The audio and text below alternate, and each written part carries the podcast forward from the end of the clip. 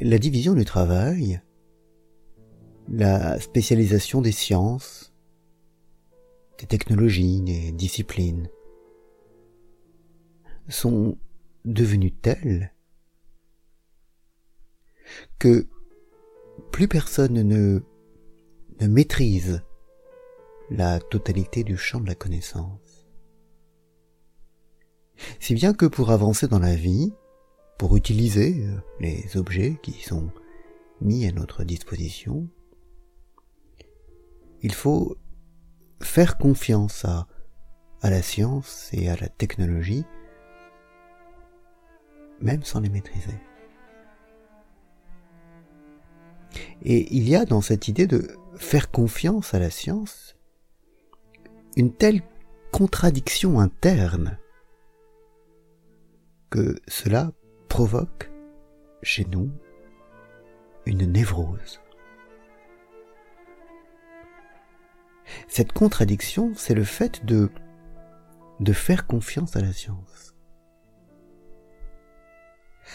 À la base de la pensée rationnelle, à la base de la raison qui est sans doute ce qui, ce qui sépare l'homme du, du reste de la création. Le, premier élément de base de l'homme, c'est, d'exercer sa raison, d'exercer pleinement sa rationalité, avant d'accorder le bénéfice de quelque chose. L'homme examine, l'homme réfléchit, l'homme instruit les problèmes, et c'est par ce raisonnement-là, c'est par cette instruction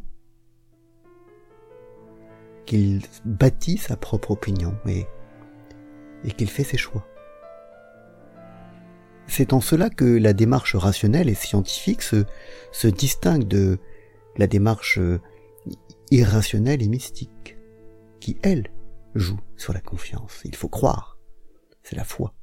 Mais la démarche scientifique, c'est, c'est tout le contraire. La démarche scientifique n'accorde pas sa foi. La démarche scientifique, elle examine, elle instruit, elle recherche, et ayant trouvé des preuves, elle, elle ne croit pas, elle sait.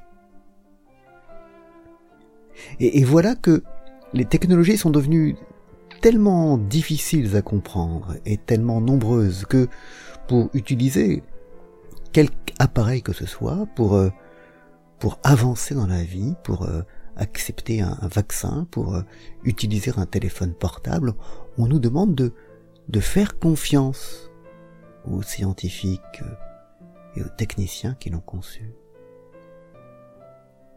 Et c'est vraiment une contradiction interne et très grave.